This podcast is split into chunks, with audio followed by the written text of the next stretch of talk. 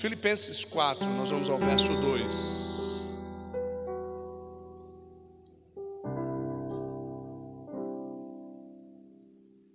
Acharam? Diga amém. Rogo, o apóstolo Paulo dizendo, rogo a Evódia e rogo a Sintique.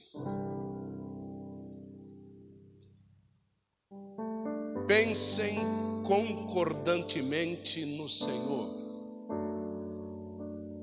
Pensem concordantemente no Senhor. E a ti, fiel companheiro de jugo, também peço que as auxilies, pois juntas elas se esforçaram comigo no Evangelho, também como Clemente e como os demais cooperadores meus, cujos os nomes estão escritos no livro da vida. Alegrai-vos sempre no Senhor. Outra vez vos digo, alegrai-vos. Seja a vossa moderação, seja o quê? A vossa Diga assim, João. Diga, João. Seja a tua moderação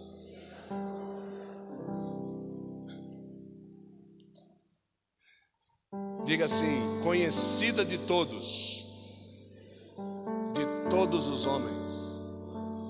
Isso. Diga assim: tá vendo, João? Isso.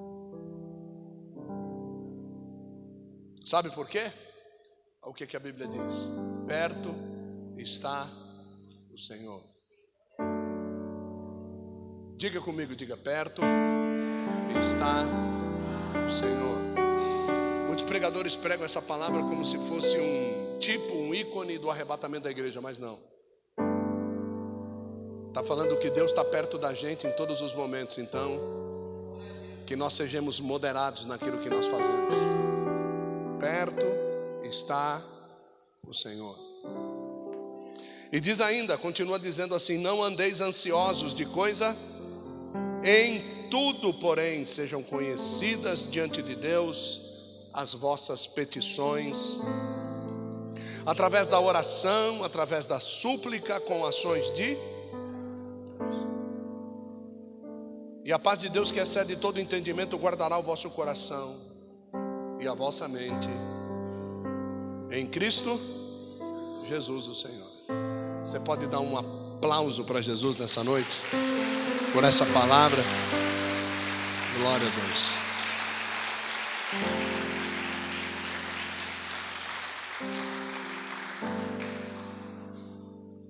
Como pode uma pessoa hoje estar ajudando o Evangelho e amanhã estar atrapalhando o Evangelho? Né? É, uma, é uma sinuca de bico isso aí. Como é que pode hoje eu estar em pleno vapor e ser chamado de cooperador de Deus, e amanhã, por causa de uma atitude minha, eu me tornar alguém que precisa de ajuda ao invés de ajudar.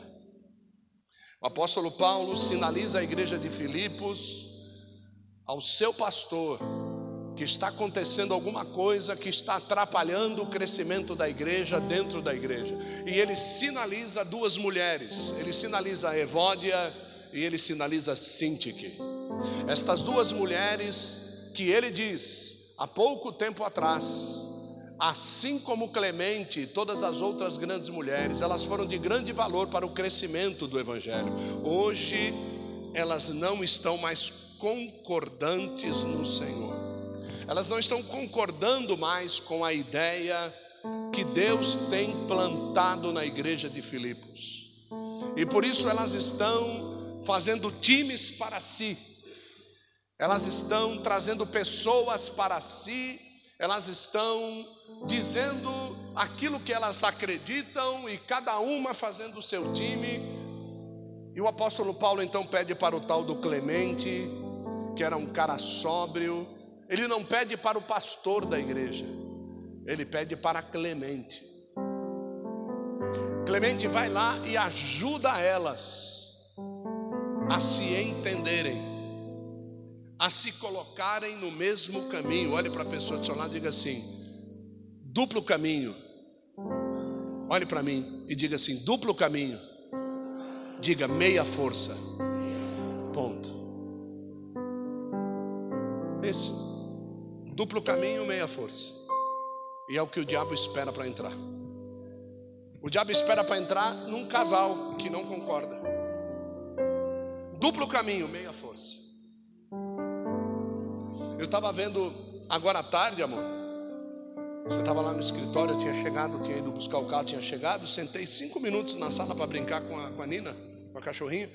E aí estava passando uma cena de um programa que passa à tarde na Globo, acho que é Malha, Malhacão, né? O nome? É. Então estava lá passando o Malhacão. É, Malhacão. Aí o que que acontece?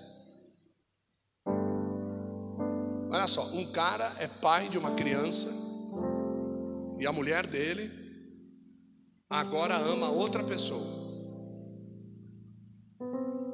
E o filho nasceu. Vai lá, vai nascer o filho. Então qual é a proposta da novela? Qual é a proposta do Malhacão? É o seguinte: eu vou morar com quem eu gosto,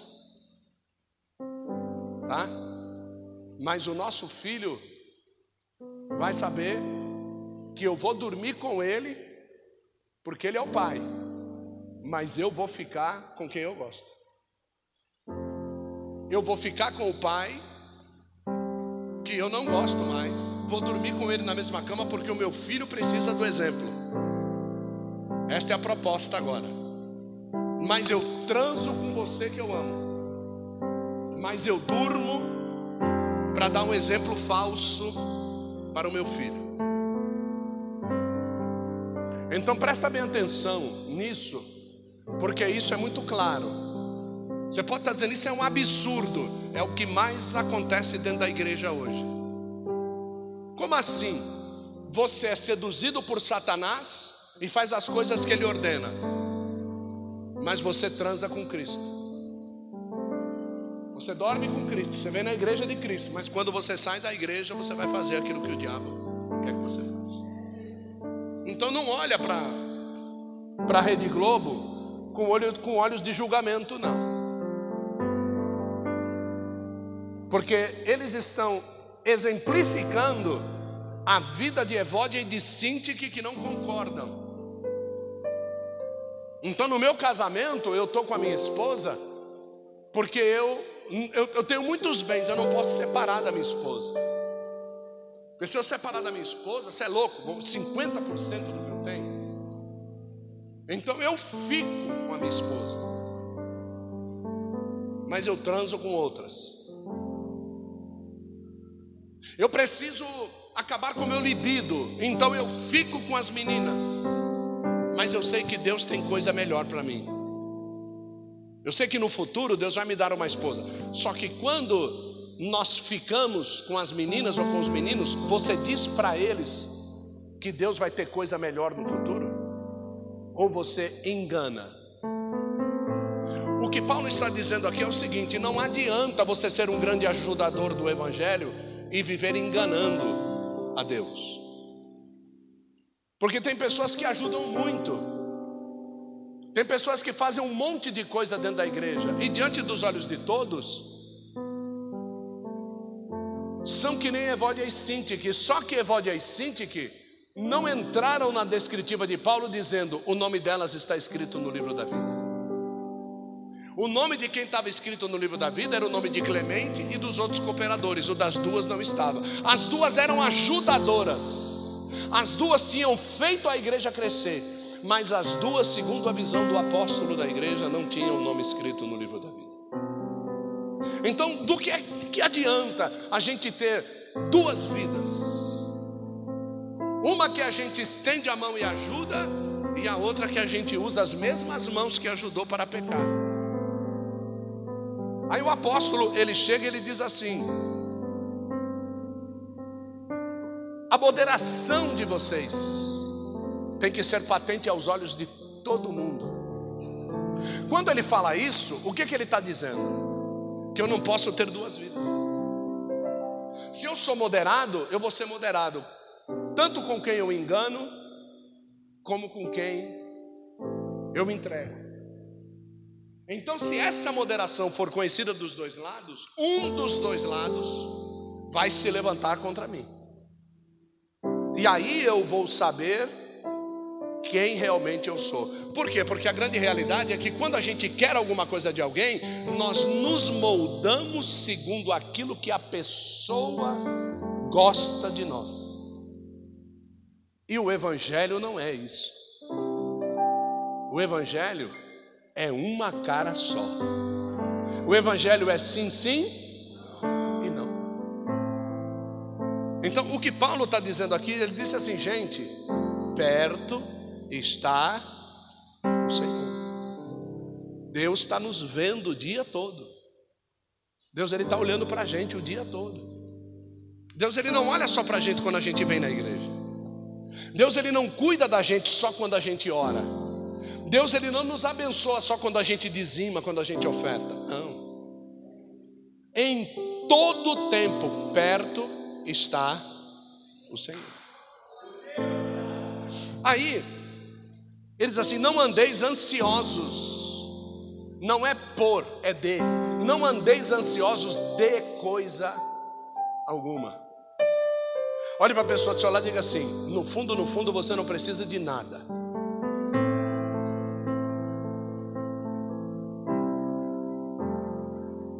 Quem jantou aqui hoje? Levanta a mão, deixa eu ver. Poucas pessoas. Quem não jantou aqui? Levanta a mão. Olha lá. Ótimo. Marcião não jantou. Está com cara de fome mesmo, viu, Marcião? Né? Então, olha só. Quem não jantou precisa do quê? Do quê? Jantar. Não é isso ou não? Quem gosta de costela assada aqui? É? Você viu só? Olha lá. Quem gosta de uma costela assada aqui, irmão? Levanta a mão. Tá vendo? Olha só. Fiz você. Olha o Leandro dizendo que não gosta. Dá na cabeça dele já. Mas dá com moderação. É. Olha só, presta atenção. Olha eu deixando vocês felizes. Ó. Imagina uma costela com barbecue aí, irmão. Ó, a Amanda até balançou. Eu detesto costela.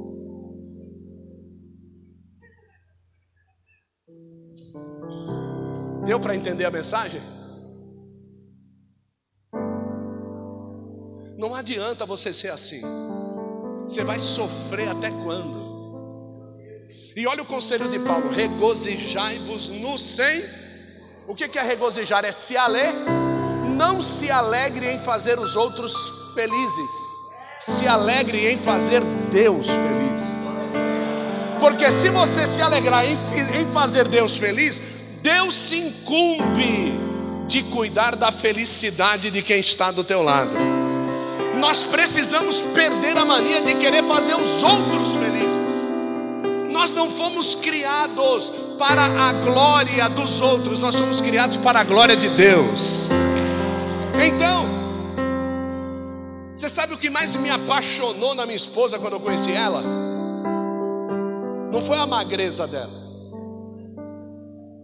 Não foi, não foi só a magreza. Porque se fosse a magreza dela, Hoje que ela está fofinha, eu não gostava mais dela. Certo? Eu não gostava mais dela. Olha que coisa. Não, não é, é o, o, o, deixa eu ver, o jeito dela falar. Porque se fosse o jeito dela falar, quando eu a conheci, ela era tímida. Hoje, ela é uma pessoa totalmente desenvolta. Então, se fosse assim, eu não gostaria mais dela. Está dando para você entender que, que aquilo que vem de Deus não está naquilo que pode mudar, é naquilo que é imutável, porque Deus não muda. Então Deus nunca iria colocar um sentimento para nós termos que fosse mutável, porque se Ele não muda, aquilo que Ele dá para nós também não muda.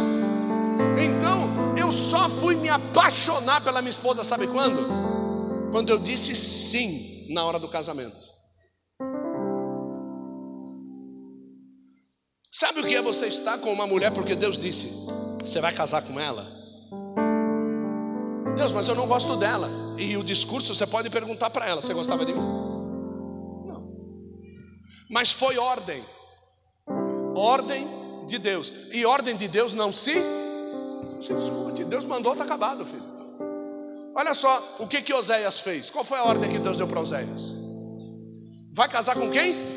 Prostituta. E ele foi e fez o quê? Casou. Pronto. E teve o quê? Teve filho E ainda. depois teve filho, o que a mulher fez com ele? Largou ele e voltou para prostituição. Largou ele e voltou para a prostituição. E o que que Deus mandou Oséias fazer? E lá buscar ela lá na prostituição. Busca ela e ama ela mais ainda. Você é servo de Deus? Se você é servo de Deus e foi feito para a glória dele, você tem que obedecer quem? Acabou. Não tem conversa. Então aquilo que você quer, aquilo que você anseia, os seus projetos, ó. Agora, o dia que você entrar no centro da vontade de Deus, alabacaraçai, você pode ter certeza de uma coisa: tudo que chegar na tua mão será bom, perfeito e agradável. Deu para você entender, sim ou não? Então, não é do jeito que faz, como beija, se é gostoso, se é gostosa, não é nada disso. Nada disso. Não é a comida, não é nada disso. Nada disso. Sabe qual foi a primeira coisa que me atraiu? Eu morava num prostíbulo, vulgarmente chamado de puteiro, lá no Jardim Colonial em São Mateus. Morava lá, os travestis faziam programa do lado do Eucatex.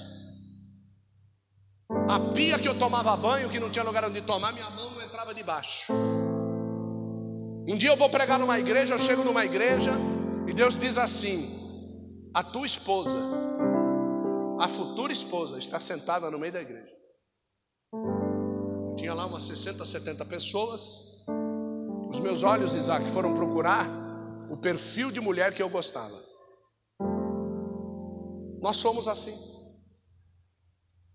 Quando você vai procurar um relógio, você não pergunta para Deus qual que ele quer, você vê aquele que você gosta. Você vai comprar um sapato, a mesma coisa. Você vai comprar um chinelo, uma calça, a mesma coisa. Comprei um relógio porque eu gostei, eu amo o relógio. Andei para cá, o Senhor falou assim: tira do braço e dá para o Leocádio.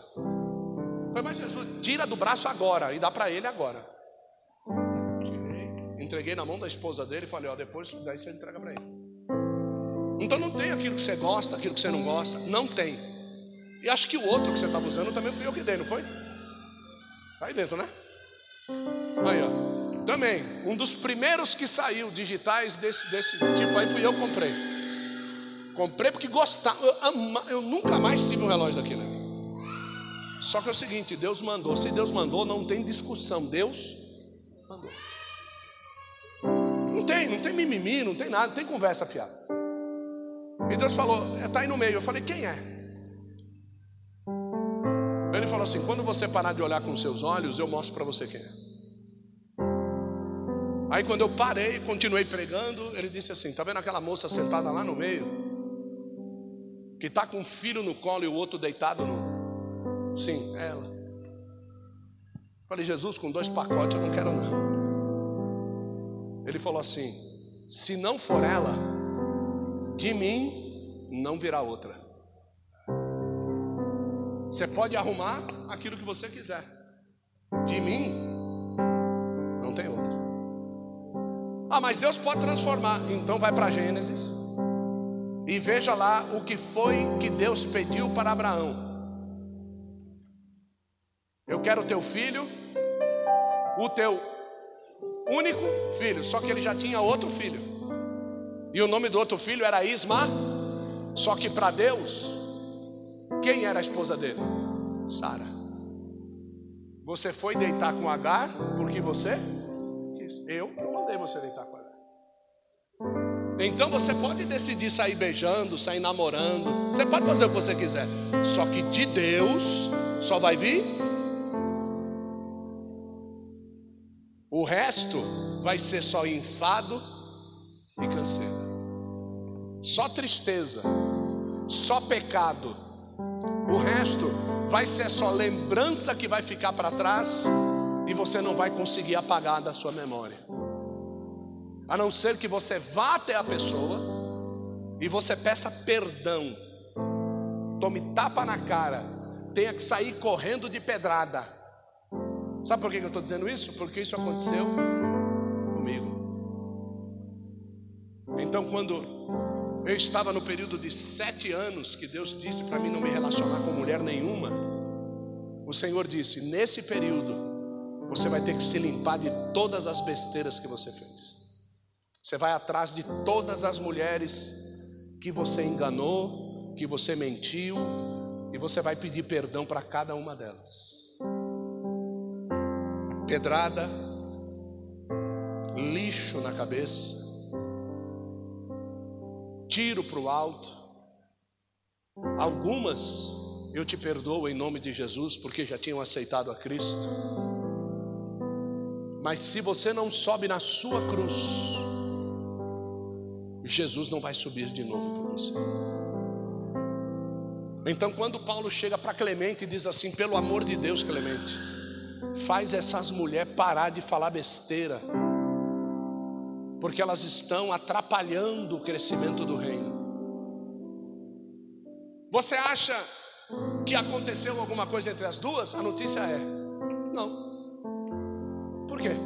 Porque não se ouve mais falar delas.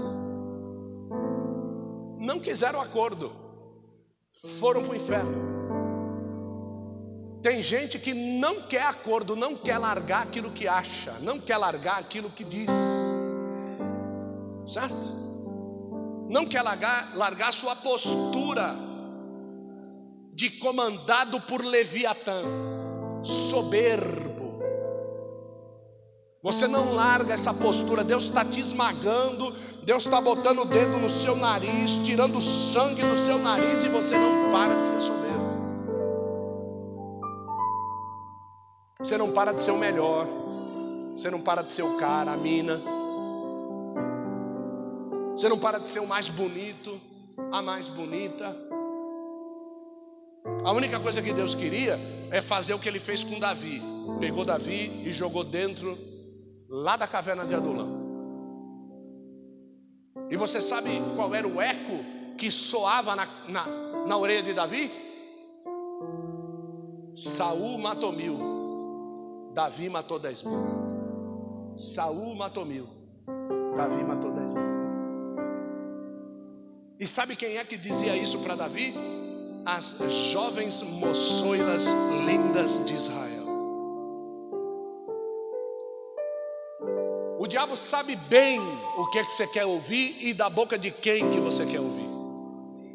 Quem foi que derrubou Davi?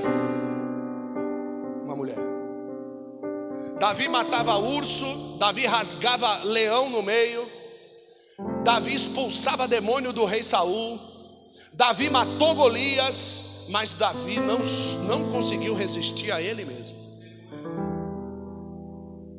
Então, até quando é que Evódia e Sintique, essas potestades, vão fazer você não resistir àquilo que você afirma e não quer voltar atrás. Aquilo que você diz, eu não vou mudar. E, e que, que isso? Eu sou assim mesmo, não sei o que.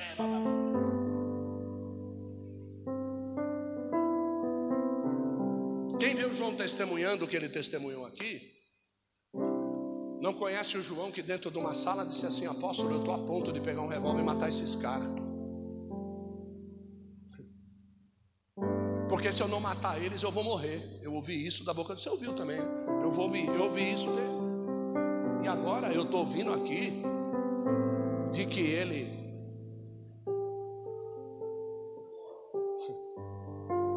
Querido, não tem transformação maior na vida de um homem do que essa.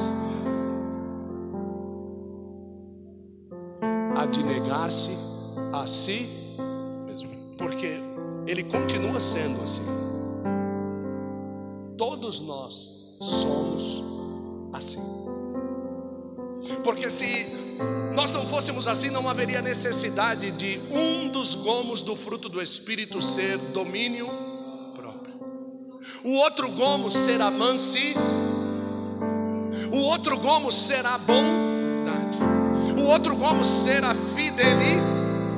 O outro gomo será benignidade. Eu não sei se vocês repararam que todos os gomos nos levam a um controle da nossa carne para nós nos parecermos com Cristo.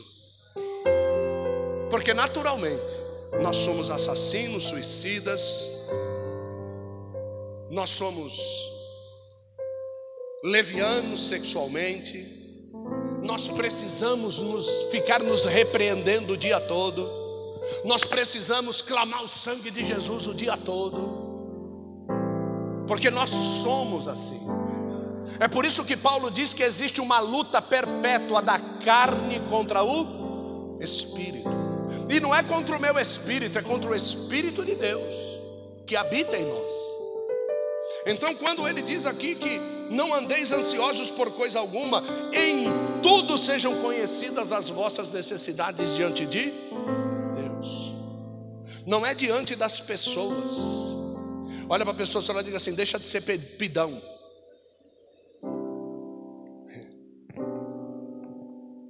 Como Deus queria que você fosse pidão no altar, que você expusesse para Ele todas as suas necessidades você precisa dizer assim: Senhor, eu preciso que a minha esposa me ame mais. Você não tem que pedir para outra mulher te amar mais. Você tem que pedir para sua esposa te amar mais. Certo? Mas, Senhor, a minha esposa ficou velha. Diga isso para Deus para você ouvir o que, que Ele vai dizer para você.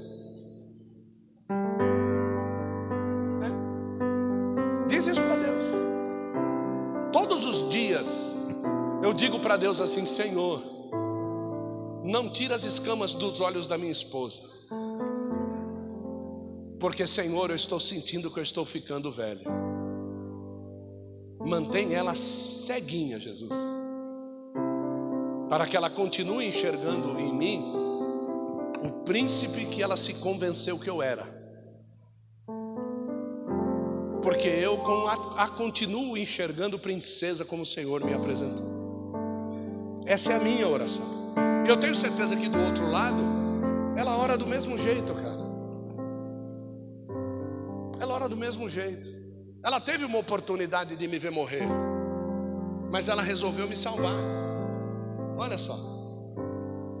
Né? Ela teve uma oportunidade de me ver morrer. Era só não fazer nada por mim. Já estava determinado. Era mês de outubro. Eu ia morrer até dezembro. O médico disse para mim: Você não passa de dezembro. Não diz para mim, diz para ela. Então era só não fazer nada. Era só continuar me dando duas pizzas para comer e eu comendo as duas inteiras. Me dando um litro de Coca-Cola de dois litros para tomar e eu tomava ele inteiro. Já estava com 145 quilos. Eu ia morrer mesmo. Pressão arterial 22, 21.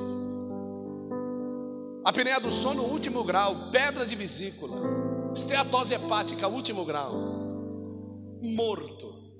Mas ela foi atrás para Jesus me dar vida.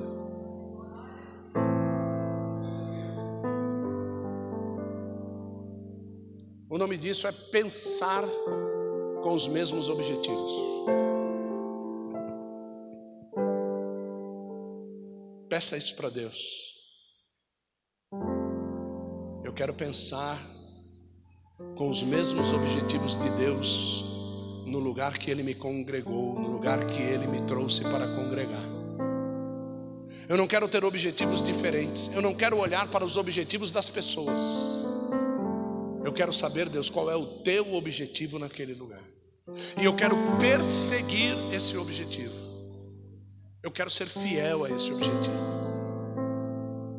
Depois diz assim: que essas petições, esses pedidos, eles têm que ser feitos de três formas. Repita comigo e diga: três formas. Diga assim: oração. Diga súplica. Diga ação de graça. Ótimo. O grego prosquinel quer dizer oração. E oração quer dizer falar unicamente com Deus.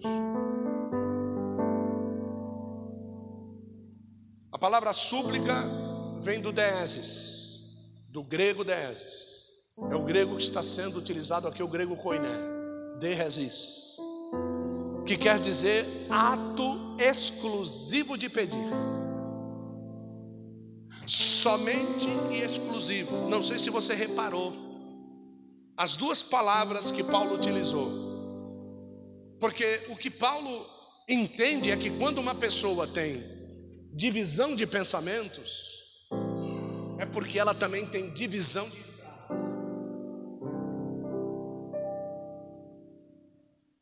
ela tem divisão de informações. A maioria de nós ouve muitos e acaba servindo a muitos. Quando nós ouvimos a Deus, nós servimos a Se você não puder ouvir a Deus todos os dias, leia a palavra de Deus todos os dias. Você vai acabar por porque a fé vem pelo e o ouvir vem pela palavra de Deus. Finalmente, o que, que deve estar na cachola? O que, que deve estar dentro da cabeça? Né? A nossa maior preocupação, irmão, é com o que entra na cabeça. Né? O que entra. E nesse mesmo texto tem a resposta. Tem alguém lá em cima? Não tem ninguém. Finalmente, verso de número 8 diz assim: Irmãos, finalmente, irmãos, tudo que é verdadeiro, não, não, não precisa subir, não. Tudo que é verdadeiro, tudo que é respeitável, tudo o que é justo, tudo o que é puro, tudo o que é amável, tudo o que é de boa fama. Se alguma virtude há, se algum louvor existe, seja isso que ocupe o vosso pensamento. É isso. Você quer não andar em dois caminhos? Você quer não dividir a glória de Deus com ninguém? Você quer ter uma vida ilibada, uma vida reta? Você quer ter uma vida cheia de Deus? Você quer que os seus problemas se resolvam sem as suas preocupações? A Bíblia diz: regozijai-vos no Senhor sempre. Mas eu tenho conta para pagar. Outra vez vos digo: regozijai-vos. E a Bíblia diz que tudo que é verdadeiro, tudo que é respeitável, tudo que é justo, tudo que é puro, tudo que é amável, tudo que é de boa fama, se tem virtude, se tem louvor a Deus, aí ele diz assim: restrito está nisso, pensai. Saiu disso, não deixa entrar. Ele não diz arranca da mente, ele não diz não pense, não permita, não abra brecha, não abra porta. A Bíblia diz: se os teus olhos vão te levar para qualquer lugar que não seja esse aqui, arranca os olhos. Se as tuas mãos vão te levar para qualquer lugar que não seja isso, seja maneta. Se as tuas pernas, seja aleijado, não deixa entrar. Por quê? Pergunta para mim, por quê? Perto está o Senhor. E isso é algo para trazer medo, é para trazer medo, porque não vai ter a segunda oportunidade, não vai ter um me perdoe na hora do arrebatamento, não vai dar tempo, é abrir e fechar de olhos. O julgamento da igreja é instantâneo. O julgamento na igreja não é num confessionário, não é ajoelhado em milho, não é confessando ao padre. O julgamento da igreja é pela vida total que nós entregamos para Deus. Não adianta você ter feito bem ontem e hoje está fazendo mal. A Bíblia diz que você será julgado no ato do acometimento. Aos adúlteros, aos fornicários, aos cães. Ou seja, o verbo grego é ao que estiver cometendo, ao que estiver cometendo, este não verá o reino de Deus. Então, não é brincadeira o que eu estou dizendo, não é brincadeira o que a Bíblia diz, não é brincadeira o que Paulo diz, não é brincadeira o que Pedro diz, não é brincadeira o que Deus diz através do seu Espírito. Ele diz: esteja santificado, santifique-se hoje para que amanhã você veja o seu Deus. Então eu e você precisamos ter uma vida ilibada diante de Deus. É difícil, é? Mas não é impossível. Como você afirma isso? Jesus conseguiu. Mas Jesus era Deus. homem. Nem eu. Chorou, teve dor. Fazia cocô, fazia xixi. Ou você acha que as festas de Jesus eram glorificadas? Não, porque tem gente que precisa desenhar. O negócio é tão sério que Deus não nos deu a mente de Cristo depois de ressurreto. Deus nos deu a mente de Cristo enquanto ele não tinha morrido.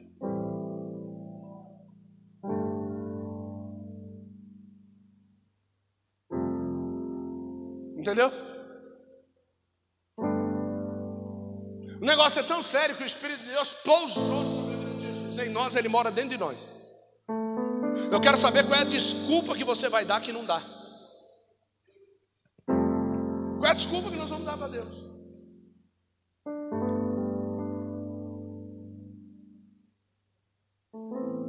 Porque a condição é essa aqui.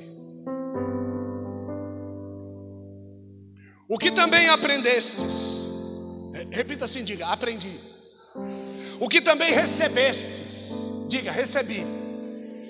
O que também ouvistes, diga, ouvi. De Jesus.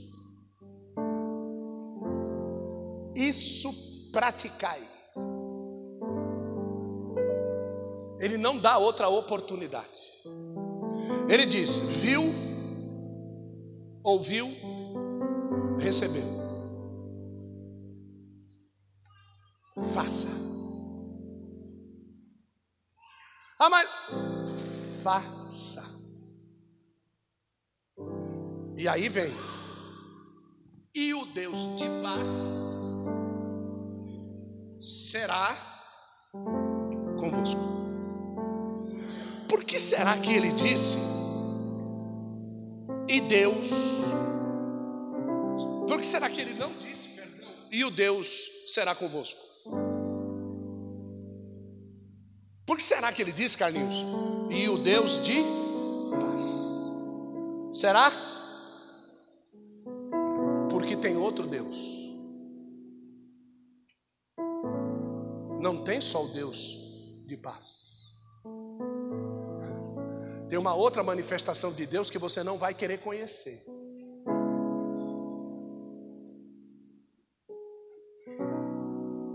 Apocalipse capítulo de número 19, verso de número 11 diz assim: Eis que vejo o céu aberto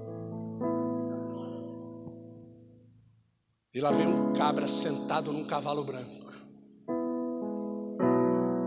A sua veste está salpicada de sangue. E sabe por que ela está salpicada de sangue? Porque ele deixou um recado. Eu vou voltar. Eu gostei da recepção, eu vou voltar. E a Bíblia diz assim: Ele tem na sua coxa escrito Rei dos Reis e Senhor dos Senhores. Na sua cabeça, ele tem muitos diademas. Os seus olhos são como chama de fogo. E aí vem o Deus você não vai querer conhecer. Ele é o que pisa o lagar da ira, do furor do grande terrível Deus. O Deus de paz está sendo oferecido agora. O Deus de paz é aquele que diz que tudo o que é respeitável, tudo o que é verdadeiro, tudo o que é justo, tudo o que é puro, tudo o que é amável, tudo o que é de boa fama, se há alguma virtude, se há algum louvor, nisso pensai, e o Deus de paz estará convosco. Ele está dando a receita, mas se você não quiser obedecer, aquele que vem depois para apresentar um Deus irado que foi revelado em Naum. Deus tem o seu caminho na tormenta, no meio da tempestade, Ele não tem o culpado por inocente. Esse Deus também existe, esse Deus também se manifestará, mas nós temos todas as oportunidades de congregar, de ofertar, de dizimar, de santificar, de pedir perdão, de fazer as nossas súplicas, as nossas petições de não dividir o nosso pensamento, mas nós não estamos decidindo pelo correto. Evódia e Síndic deveriam estar sentadas aqui hoje.